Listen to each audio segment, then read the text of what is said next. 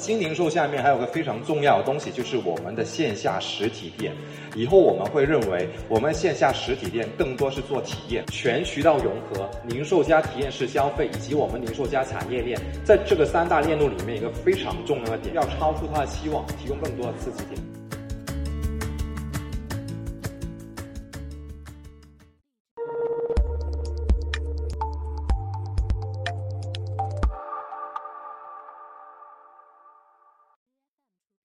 今天非常高兴，也很荣幸能够来到上海，跟大家一起去分享我自己对新零售下面品牌孵化的几点思考。首先，我认为就是说，在传统的 O to O 上面，其实我们的传呃传统零售它更多是以商品为中心，是以 SKU 为中心。如果一切是以商品为中心的话，商品在哪，你所有的东西都要跟在哪。所以它第一受到你物理空间的受限。第二就是说你的体验比较单调，那么第三个就是说受了前两点的东西，其实它的成本是非常高昂的，因为商品在一来二去的运输过程当中，它的耗损，而且你能够分享出去的受众是比较少的。但是对于新零售来说，它可能反过来，它一切会以人为单位，所以它是以消费者为核心的，消费者会看什么，消费者的需求是什么？我特别想强调就是说数据驱动。在未来，无论你是不是在做互联网、做服装，还是做箱包、皮具，一切以数据说话，数据会非常重要。其实互联网它是一个寻找流量的过程，以及是寻找增量的过程。那么在这一个如何去跟我们的这个新技术去进行一个结合，也从中打开我们另外一个新的渠道。其实回到我们服装行业啊。我们都知道速度是决定一切的。那么在这个时代里面，我们都知道这些一切都变得越来越快，越来越快。而且随着消费红利这种迹象变得越来越淡的话，其实这种机会已经变得越来越少。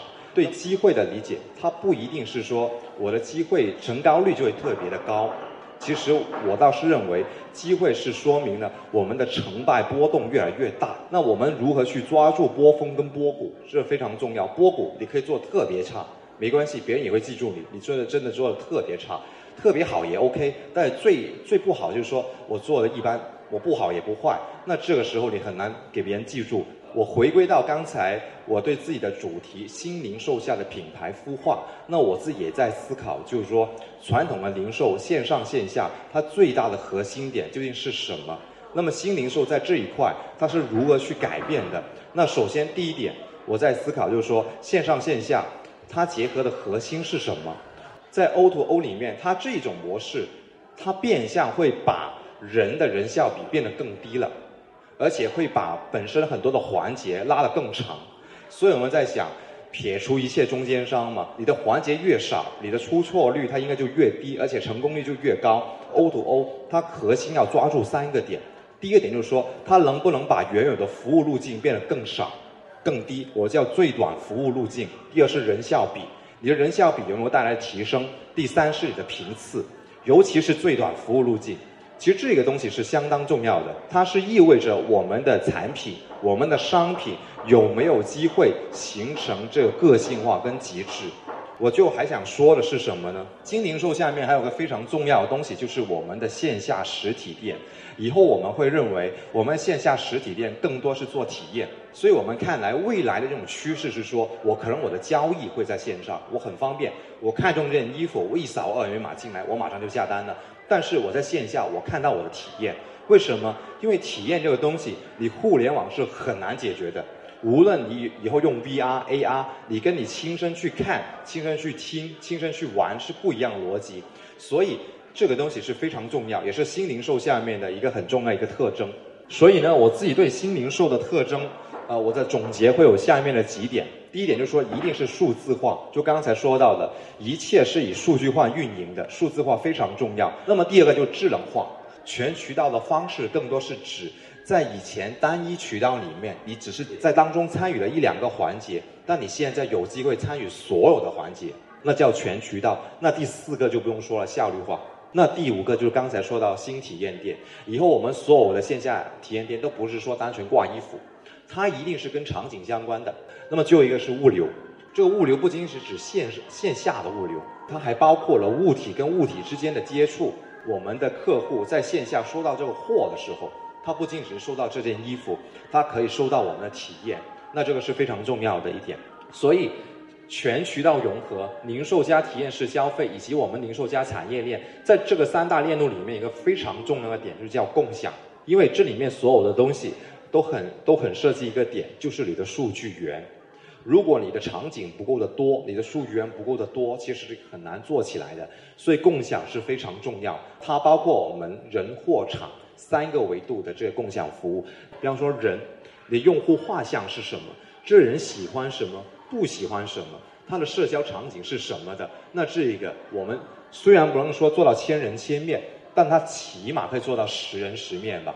所以这个东西一定要结合我们的场景使用起来。而且社交这个东西非常重要，非常重要。第二就是货，货这个玩法也很多，怎么把各货品的包装、它的流通的信息，比方说我货物的运输、物流，也可以做到签到，跟签到合在一起，其实还是蛮多好玩的东西的。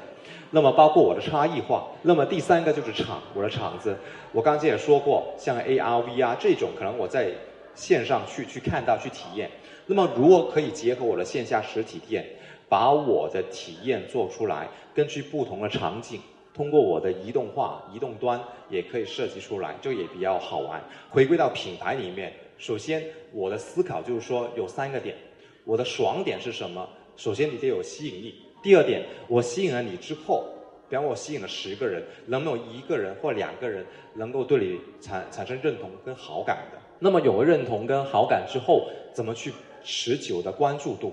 你要改变一个用户或你的客户的习惯是非常非常的难的，你可能要发挥百倍千倍的努力，但是是不是很不能改变它呢？不是，有一个方法就是你要提提供更多的刺激点给他，就是要超出他的期望。那如果我们要去建立我们的品牌孵化，应该怎么去做？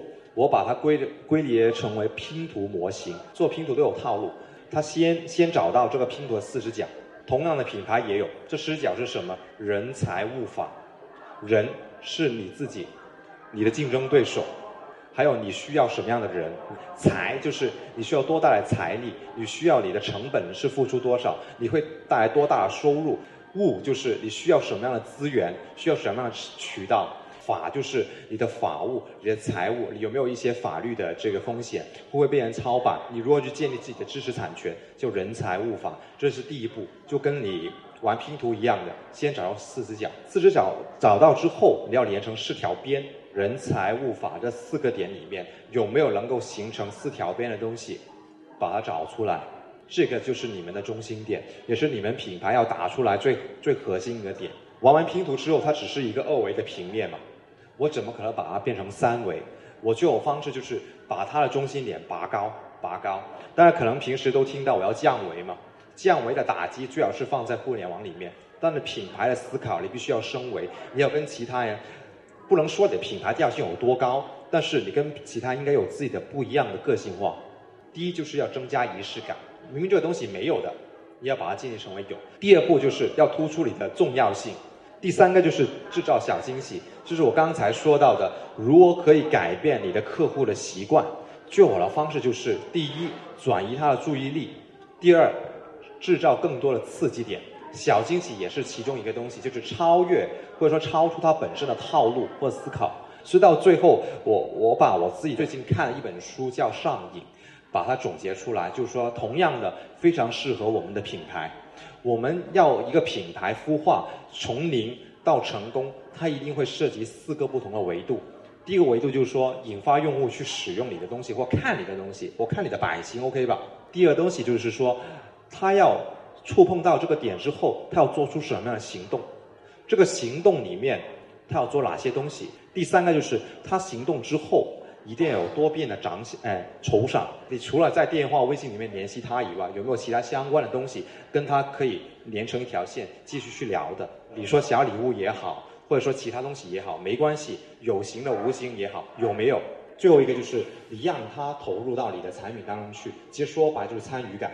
无论哪一个行业都没有传统的这个企业就传统的思维，三百六十行，行行出状元，但是状元也是有大有小的。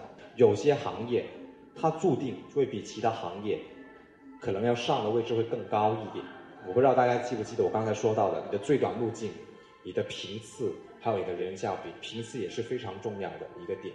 OK，那好，今天我分享到这里面，谢谢。